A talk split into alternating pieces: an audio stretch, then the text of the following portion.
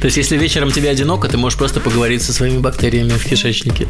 Какой-то сразу негативчик сейчас прилетит, у меня прям такое предчувствие. Давай назовем это эффект Адольфа Гитлера. Тоже такое люблю. А девчонки просто приходят и говорят, Родь, посмотри, какое-то говно.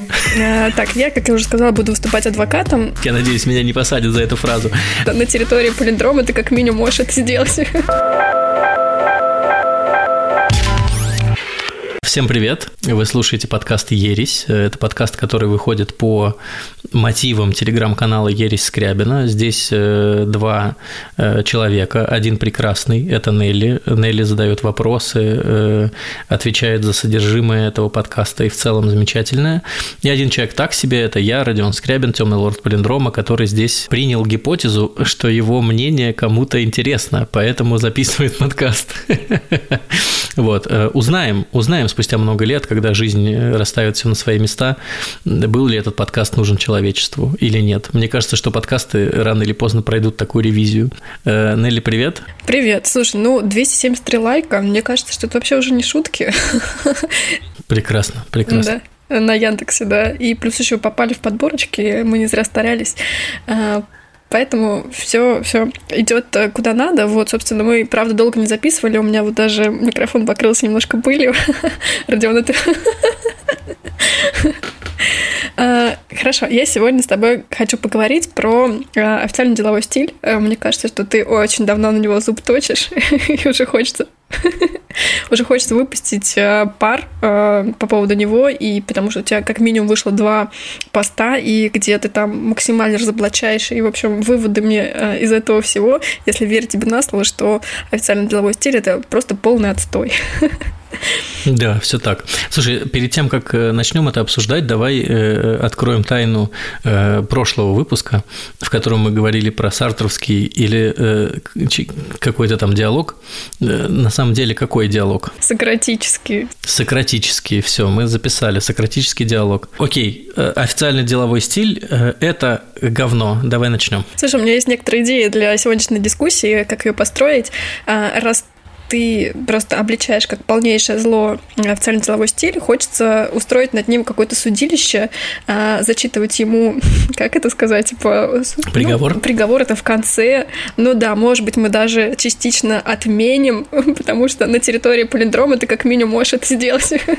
ну, за исключением, наверное, юридически все таки и какой-нибудь бэк-офис отдел, там совсем никак без этого не разобраться, но на всей остальной территории почему бы и нет? Слушай, ну это тоже очень важный момент вот э, про деловой стиль и бэк-офис. Эм, э, в документах ну, например, там мы берем договор, э, какой-то, значит, э, справка, финансовый план, еще что-то. Там вполне себе уместен деловой стиль, потому что изначально он придумывался для того, чтобы настолько подробно описать все, что угодно, чтобы не возникло никаких разночтений. Максимально сухим, понятным языком, правда, потом перестал быть понятным, но это не важно.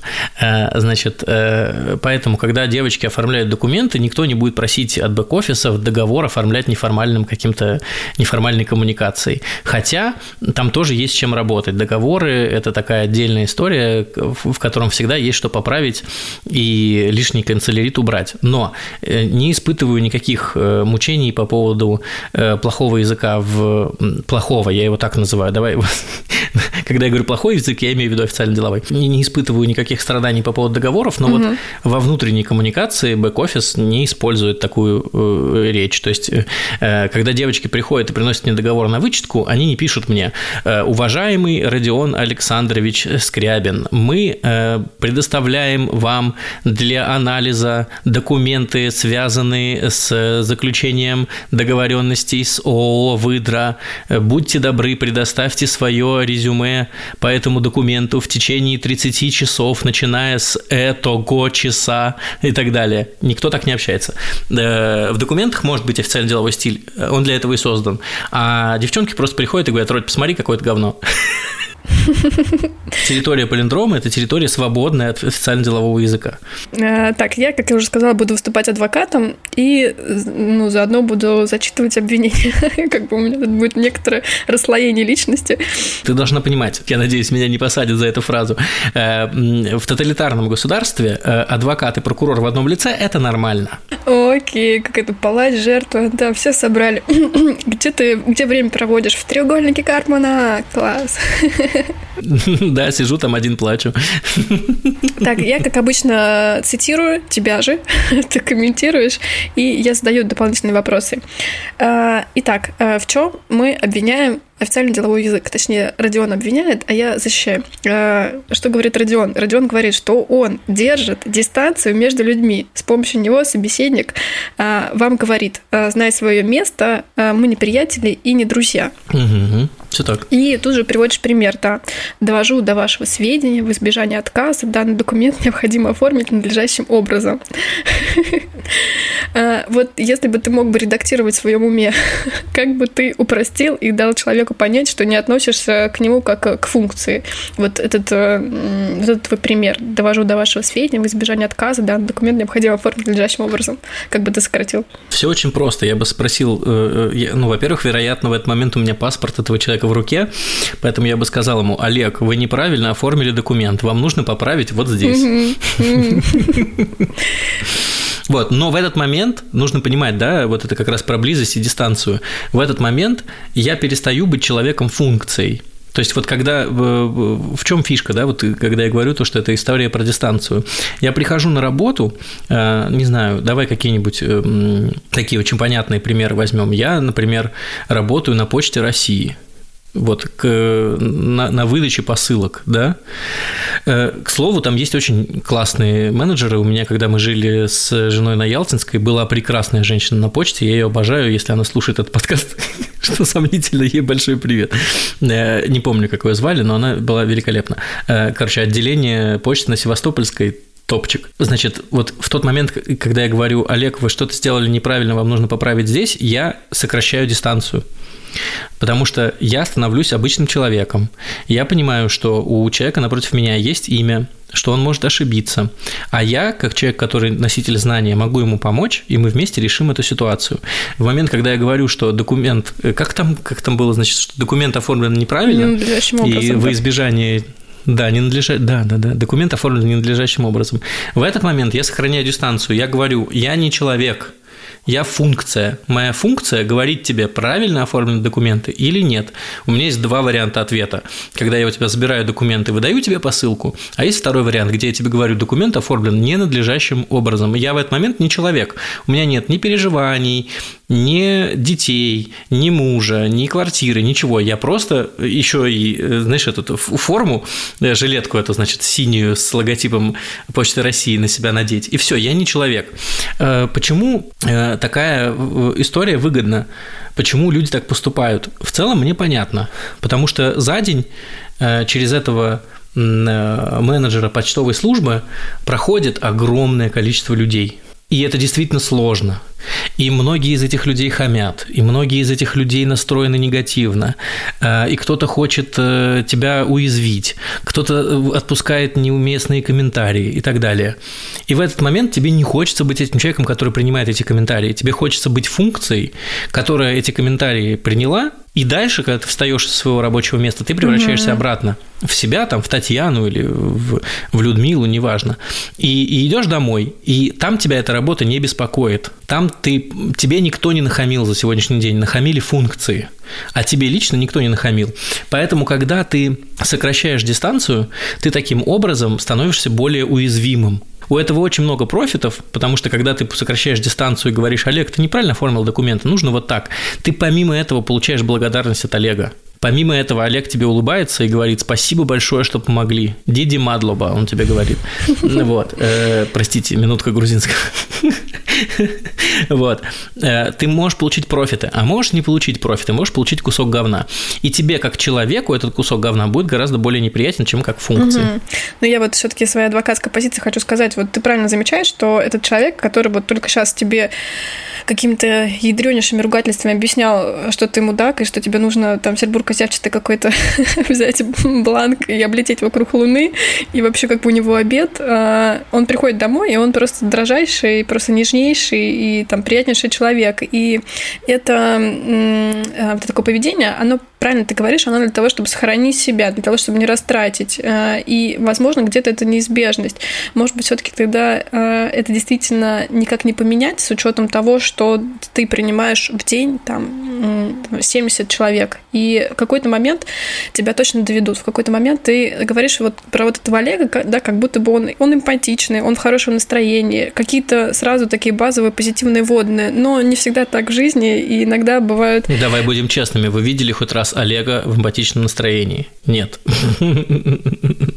Вот, поэтому все-таки э, э, много странных, много злых и много недовольных, и много сечения обстоятельств, которые приводят э, человека в бешенство вот именно в этом кабинете.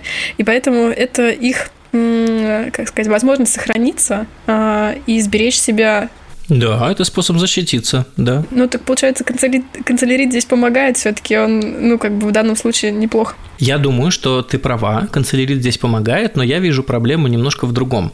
Э, это как с феминизмом и радикальным феминизмом. Никто не знает, где на самом деле э, норма. Э, и вот весь радикальный феминизм, вся эта история с тем, чтобы там, значит, мужчины плохие, я сейчас очень плохо, пожалуйста, феминистки, не судите меня строго, я очень плохо описываю принципы феминизма просто для наглядности, что мужчины плохие, у них у всех есть пенис, они должны умереть и так далее. Это радикальная позиция, которую, естественно, многие люди не будут одобрять, поэтому нормой станет позиция, что женщина э, имеет права такие же, как и мужчина. Так это работает, да? То же самое примерно и здесь. Э, люди на автомате, потому что так принято, выбирают официально деловой язык, подразумевая, что это некоторый нейтральный язык общения. А на самом деле он сервисный. То есть вот смотри, нас же с тобой не удивит, если две нейросети или два робота будут обмениваться очень сухими данными. Они будут говорить, документ принят, оформлено неправильно, возврат. Нас, ну, типа, мы с тобой не скажем, что роботы с нами разговаривают как-то очень грубо или что-то такое, да, какая-то фигня. Нет, пожалуйста, они не люди, мы от них не ждем, что они будут э, человечными. Сложность возникает в том, как выбрать правильную середину.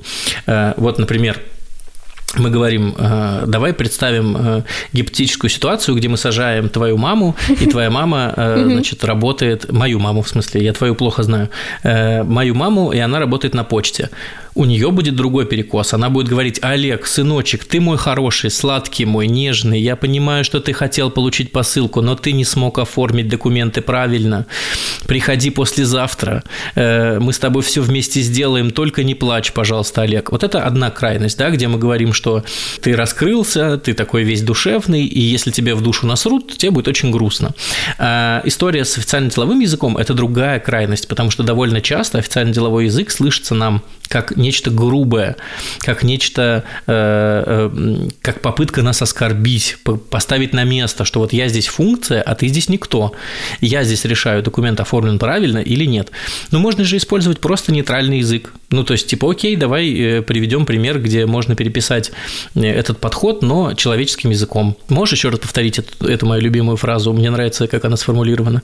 А, довожу до вашего сведения. В избежание отказа данный документ необходимо оформить надлежащим образом. Ну вот, окей. Вот тебе нейтральная формулировка, которая э, позволяет тебе не раскрыть душу. Здравствуйте, документ оформлен неправильно. Вот здесь можно прочитать, как оформить правильно. Ты не проявил какую-то суперчеловечность, э, ты не стал раскрывать свою душу и играть на баяне любви, если, если такая формулировка бывает. Вот, но в то же время ты не, не э, переходил в этот режим э, сервисного языка, где ты с человеком общаешься, то есть ты с человеком общаешься как с человеком. А когда ты общаешься языком функции, ты пытаешься общаться с человеком как с функцией, но в этот момент перед тобой не функция, перед тобой человек. Угу. Да, слушай, класс. Угу. Человек заслуживает по умолчанию, э, на мой взгляд, уважения Э, это уважение проявляется в том, чтобы как минимум не разговаривать с ним грубо, а язык э, сервиса, язык официально-деловой, он звучит довольно грубо. Угу. Да, слушай, классно. Получается, в этом случае и сохранили человека, потому что если так ко всем эмпатию проявлять, то просто и сердца не хватит, ты же потом э, с миохардом отправишься. Вот. И с другой стороны, да, как бы нет здесь дистанции, здесь есть честность, э, открытость. Ну да, согласна. Угу. Окей. Э, так, дальше обвинение. Собственно, канцелярит защищает. Э, пример не мог приехать вовремя ввиду сложной дорожной транспортной обстановки и неконтролируемого трафика. Слушай, ну вот э, хочу здесь спросить, э, после такого скучного ответа действительно спрашивать человека и в чем-то его обвинять просто совсем не хочется. Он, с одной стороны, что-то сказал, но по сути вообще ничего не сказал. И с точки зрения э, результата это действительно так. Вообще нет к нему вопросиков, потому что не за что зацепиться. Что плохого в таком роде ответа? Ну, опять же, на мой взгляд, можно было... Э, тут такая многослойная ситуация, тут такой немножко торт... Ситуация торт Наполеон. Первое. Э, когда ты формулируешь то, что ты... Вот смотри, эта ситуация следующая. Ты опоздала на работу, э, опоздала э, из-за пробок или нет, ну, на самом деле, не так важно. И э, тебе нужно... наступает момент, когда у тебя руководитель спрашивает, а где ты был вообще, почему ты опоздал? И ты попадаешь в стрессовую ситуацию. Из этой стрессовой ситуации у тебя есть разные способы выйти, но самый близкий, который подсказывает тебе э, русская душа, использовать канцелярит, э, сделать внешнее управление и показать, что от тебя вообще ничего не зависело, все проблемы э, предъявляйте к дорогам если бы на них не было пробок, я бы приехал вовремя. Тут на самом деле проблема даже не в том, какой язык ты используешь, а в том, что ты используешь внешнее управление собой. То есть в этот момент ты опять же превращаешься в функцию вместо человека.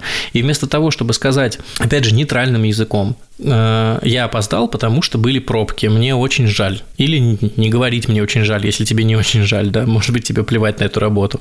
Но в момент, э, когда ты начинаешь использовать канцелярит, ты снова переходишь в режим функции, от которой ничего зависеть не может. То есть это история про, типа, знаешь, ты как письмо. Вот тебя отправили из дома на работу, и письмо отчитывается. Я шло так долго, потому что э, такая обстановка на, на дороге. И здесь вопрос возникает в том, а нормально ли это, что человек не готов брать на себя ответственность за свои поступки. Для меня это маркер. Если я спрашиваю человека, то есть вот если мы сидим с человеком, общаемся, я говорю, как дела? Хорошо. Как с этой задачей? Хорошо. Как с этой задачей? Прекрасно. А что вот здесь с этой задачей? Почему так произошло, что она задерживается? К сожалению, необходимо констатировать тот факт, э, что сроки, выставленные на исполнение задания, были неактуальными проблеме. В этот момент я понимаю, что человек строго отменяет свою ответственность за эту ситуацию. И э, тут даже не в том, что тут суть не в том, что канцелярит плохой или официальный деловой стиль плохой, а в том, что вот такие вещи нужно подмечать.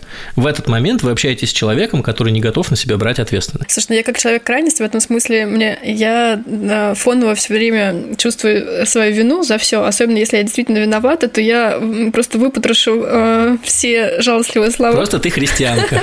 Типа того, да. И знаешь, вот э, просто вот ты как руководитель, да, вот я с одной стороны могу тебе сказать вот так вот, чтобы ты просто отмахался, вот трафик там, короче, вот все, кроме меня, а с другой стороны я могу так взять много на себя ответственности и там трижды извиниться и сказать, что я все исправлю, и еще там накинуть тебя вариантов, это же тоже какая-то там суета. Вот я понимаю, что вот, ну, не нужно так людям тоже. А, вот Получается, какая здесь может быть середина? Я вот об этом думаю. Ну, середина очень простая. Слушай, я опоздал из-за пробок. Последнее время такое часто повторяется. Наверное, я буду выезжать на работу раньше. Угу. Типа и раскаяние, и решение, да? Тут же главное принять на себя ответственность. Ответственность принимается двумя словами. Я опоздал. Вот когда ты говоришь, «Э, негативная ситуация на дорогах вынудила меня задержаться. Ты говоришь, виноваты дороги. Когда ты говоришь «я опоздал», ты принимаешь на себя ответственность. Вот тебе очень нейтральный подход, типа «почему ты э, приехал на работу позже?» «Я опоздал». «Почему ты опоздал?» были пробки. Что ты с этим будешь делать? Буду выезжать раньше. Угу. Ну да, есть раскаяние, и решение потом какой-то э, рефлексия и решение, да. Так, следующее обвинение. Э, почему официальный деловой стиль отстой? Потому что э, он скрывает некомпетентность. И тут приводишь пример про красную нить через весь доклад. В мою молодость говорили лейтмотивом, если честно. Вот, это говорит, что от знакомых фраз становится теплее на душе, и вы кажетесь умнее. И вот как я хочу здесь тут поставить свою доказательную базу, что кто так не делает, потому что Э, всем этим грешим. Вот я выучила какое-то новое слово, какой-то сложный термин, э, я его трижды прочитала, э, и потом вот мне нужно его закрепить. Я начинаю практиковать везде и всюду. И он дарит мне чувство превосходства. Я не знаю, знакомо тебе это такое стыдное чувство, мол, я, мол, я знаю, а ты нет. И он такой, что, что, что? Или, например, наоборот, он видно, что он в недоумении, но не переспрашивает. Я такая, типа, ага, типа, вот как раз я и подсветила, а я-то знаю. Ну, короче, все это вопрос скорее не к канцеляритам, а к нашему эго, который хочет возвышаться за счет других. Это же не только про, про любые термины касается сложные. Не, ну смотри, э, мне кажется, что мы здесь немножко уходим от основной темы. Вот почему. Потому что, например, ты выучил слово конгруентность и хочешь его использовать налево и направо. Ну, в целом имеешь, э, имеешь право на это, никто тебе плохого не скажет. Э, сама по себе конгруентность, она не хорошая и не плохая. Это просто термин, который что-то означает, да? Или там, не знаю, вот у тебя есть, не знаю, знаю, конгруентность, бифрукация, эвтаназия. Вот ты три, третье слово постоянно распихиваешь по своей речи. Ничего плохого по себе эти слова, э, если они употребляются к месту, не, никакого негатива они не генерируют. Сами по себе они как бы не являются канцеляритами, они просто являются научными, научными терминами, скажем так, терминами сложного языка. Э, если ты эти термины используешь не в попад и перемешиваешь их с канцеляритом для того, чтобы показать о том, что на самом деле ты умный и провел работу, то это другой вопрос. Ну, вопрос к автору. В момент использования э, такого языка ты отдаешь себе отчет, то, что ты сделал какую-то херню. Помнишь, ты рассказывал в прошлом выпуске про пресс-релиз, э, который нужно было написать таким образом, чтобы никто ничего не понял. Конечно. Вот это конкретный случай, э, когда э, канцеляриты и официально деловой стиль спасают автора от пропасти недопонимания общественности. Поэтому никаких сомнений нет, что если вы читаете документ, в котором написано официально деловым стилем. В чем проблема? Когда вы читаете документы, написанные официально деловым стилем, и они не относятся к договорам или к юридическим документам, Основная проблема в том, что они не содержат заботы. Э, вот каждый раз, когда вы что-то пишете, вы должны думать о читателе. Э, например, вы пишете сообщение в Телеграме. Э, вы же можете написать его на норвежском языке, например, или можете э, исключительно построить из нецензурной лексики. Но вы думаете о читателе, вы думаете о том, кто получит это сообщение, поймет он тебя или нет. Ну, часто же такое бывает, что ты пишешь что-то и думаешь, блин, вот я сейчас напишу это слово, а вдруг меня не поймут, попробую, ну, переформулирую. Вот примерно то же самое нужно делать в любом случае, когда вы производите контент. Ну, типа, любое объявление на заборе – это контент. И проблема этого контента, если он написан официально деловым языком, в том, что он не содержит заботы. Если он не содержит заботы, э, значит, автору плевать на людей, которые это будут читать. Хорошо ли это? Ну, наверное, нет. Ну да, тут как раз вот это следующий вытекающий пункт по поводу э, обвинения номер, номер 847 по поводу официального делового стиля. Э, он пытается обмануть. Э, и здесь ты приводишь, ну, что имеется в виду обмануть, что накрутить кружева сложно подчиненных предложений, просто м- сбить с ног своей умностью и все, и отступить. Вот. И здесь вот политика конфиденциальности. И тут у меня вот правда, как бы я не пыжилась, не тужилась, я ничего не могу сказать в плюс, потому что это действительно невероятно противно и бесит. Э, то есть, да, все делать так, чтобы я просто поставила эту галочку, и все, я, я ни в чем никогда не разберусь. Вот. Э, я хотела тебя здесь спросить, э, знаешь ли ты пример какого-то тоже сложного документа, который так переработали и так упростили, который тебе супер понятен, и ты такой, типа, а, невероятная работа. Чаще всего такие документы в моей жизни – это какие-то хорошие учебники. Потому что учебник, вот когда ты садишься писать учебник, э, что у тебя внутри? Э, ты преисполнен, да? Ты кого-то будешь учить. Нужно показаться максимально важным, нужно показаться максимально сведущим. Поэтому ты такой, сейчас я как начну писать введение, и в этом э, научно-литературном произведении представлена интересная картина, обстоятельства, ну и начинаешь вот эту херню, да, писать. Все потому, что ты внутри внутри себя раздулся и такой типа, хм, я эксперт.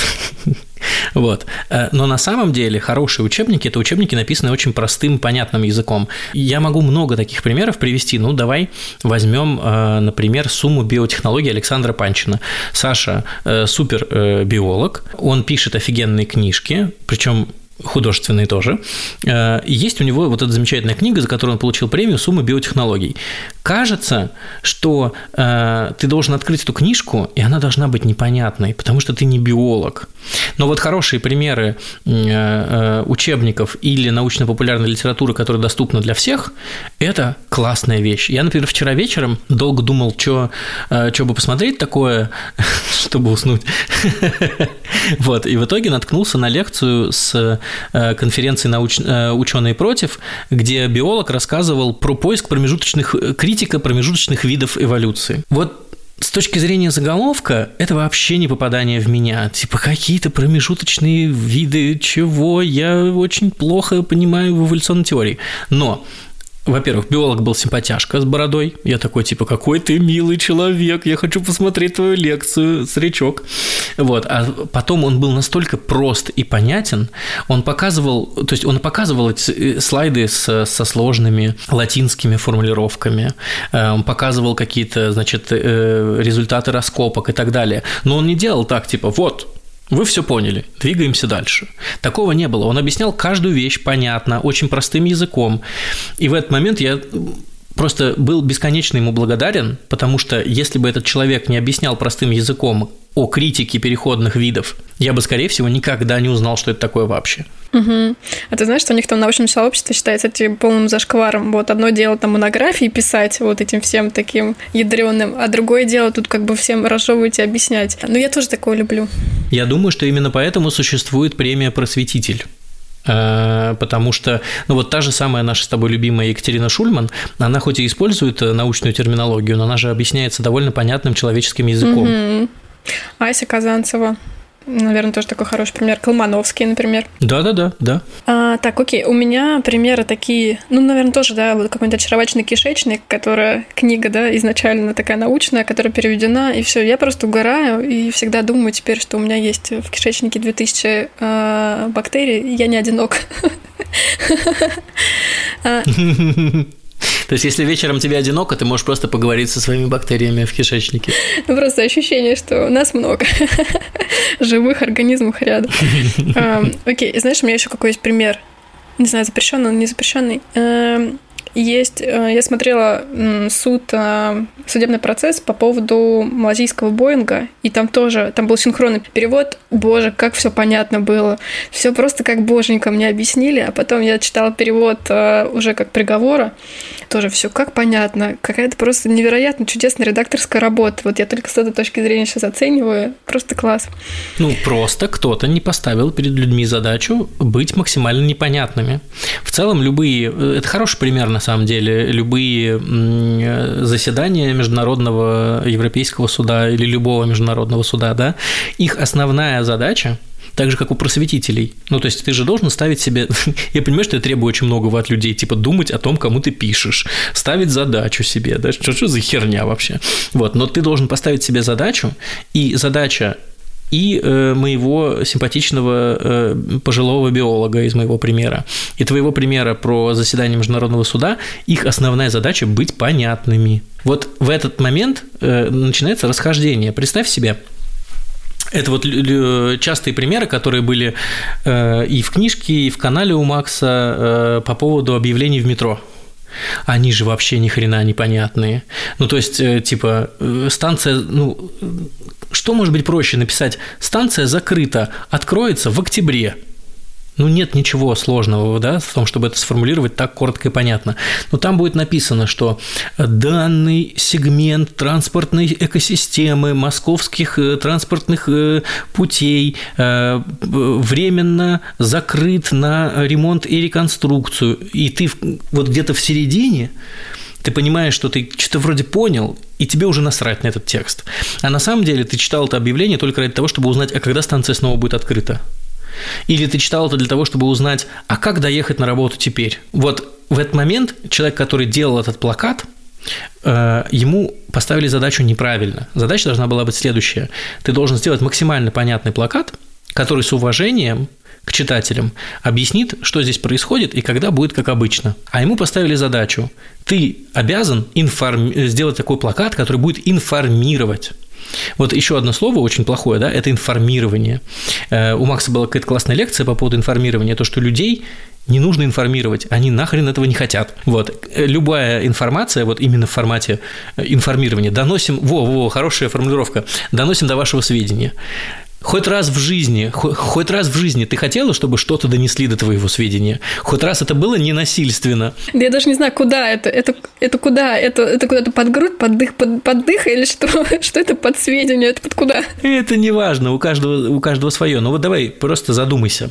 Доносим до вашего сведения. Было ли у тебя хоть раз такое в жизни, что тебе говорят, доносим до вашего сведения, и ты рада этой информации? Какой-то сразу негативчик сейчас прилетит, прям такое предчувствие. Да-да-да, скорее всего, пришли судебные приставы. Описываем квартирку.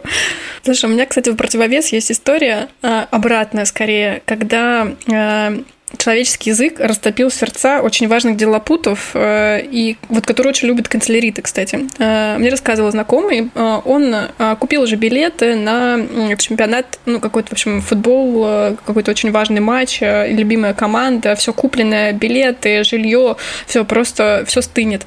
Вот, и ему не выдает визу. Какая-то в этом проблема, и получается, он приезжает э, в это посольство и стоит рядом с, вот, получается, под окнами этого э, казенного здания. И э, от отчаянности, потому что все горит, все горит, он пишет, вырывает из какого-то то ли тетрадочки, то ли из какого-то блокнотика, как-то достаем, достаем двойной листочек. Вот. И пишет э, там письмо какое-то очень человеческое, очень жалостливое. И, понимаешь, ему нечего вообще терять. Как бы в этом, в этом состоянии э, ты, не знаю, вся твоя человечность, вся твоя душевность просто проявляется ты как э, максимальная степень искренности. Вот. И он пишет очень слезливо, очень жалостливо про то, что как он с детства мечтал, про вот как он был мальчик маленький, и вот это правда единственное, что он хочет вообще на этом свете. В общем, это как-то очень сильно заходит, и ему, прикинь, дают эту визу. И такой посыл, что везде есть люди, везде э, есть какой-то человеческой эмпатии. И до каждого, даже очень важного делопута э, можно докричаться вот за счет человеческих фраз. Делопут – это очень смешно. Но э, история супер поучительная, мне нравится. Так, э, и, собственно, уже подводя результаты этому нашему судебному процессу, такому шуточному, как Судилищу. Судилищу, да. Собственно, какой приговор мы можем вынести официальному деловому языку? Но я бы так сказала, все-таки я тут как адвокат, что мне кажется, проблема все-таки не в словах, не в инструментах, а все-таки тех людях, которые используют и с какой целью используют. Вот, поэтому я, короче, прошу Помилование. оправдать. А помилование, да. Смягчить, да. Наверняка у него хорошая позиция. Ну так смотри, мне кажется, что это максимально э, мягкое э, наказание использовать официально деловой стиль там, где это уместно, то есть в официально-деловых документах. Мне кажется, что... А по поводу того, что проблема не в, не в языке, а проблема в людях и в том, как они его используют, ну тут я с тобой спорить не буду, господин адвокат, ты абсолютно права, так и есть. Вот. Единственное, что это смешная история про последний пост, вот как раз который я писал про официально деловой стиль, где я рассказывал о том, что э, нацисты использовали официально деловой стиль на Нюрнбергском процессе. У меня был последний абзац, и ты его прекрасно знаешь, ты его видела о том, что я решил все довести до максимума. В, в этот вечер я настолько ненавидел официальный деловой язык, что я решил все вывести просто в, э, в ультра, э, ультра бунт, что типа помните, если вы используете официальный деловой язык, вы говорите на языке фашистов.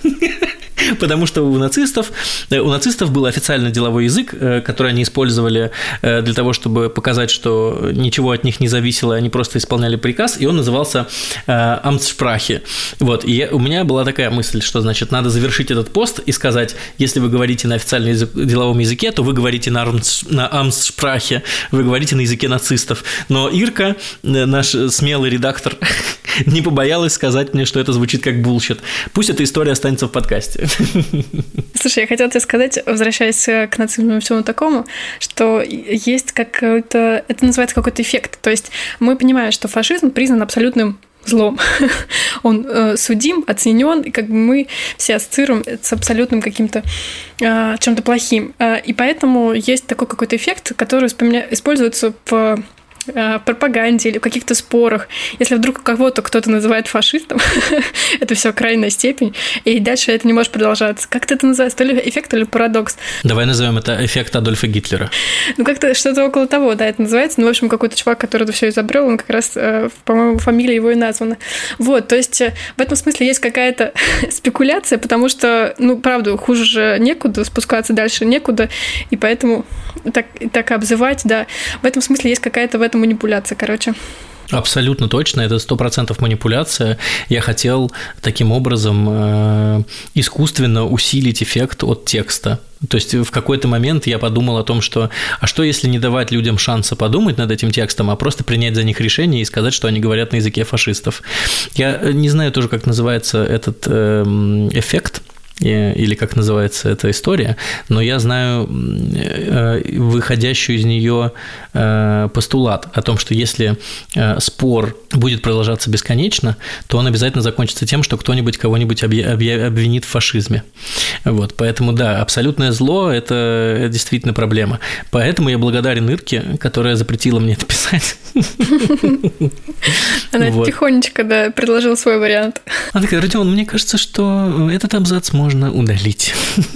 Окей, э, на территории полиндрома, да, скажи, как ты насчет э, изгоняем, не изгоняем канцеляриты? Изгоняем однозначно. Э, мой вердикт такой – использовать там, где это уместно, то есть в официальных документах. Вот у нас есть наш любимый бэк-офис, большой, трудолюбивый, сплошные девчонки красивые. Вот, э, девчонки, надо в документах использовать официальный деловой стиль, используйте. В жизни будьте э, цветочками сладкими с нектаром. Я знаю еще один повод разрешить использовать официальный деловой стиль. Это, это, может быть, прозвучит несколько вызывающе, но если вдруг с вами разговаривает господин полицейский, я разрешаю вам использовать официальный деловой язык. Не пришей 282. Да, да, да, да, да, да, да. Так, хорошо, все, спасибо тебе большое за дискуссию и спасибо большое, что ты был не предвзят, мне кажется, к официальному деловому стилю.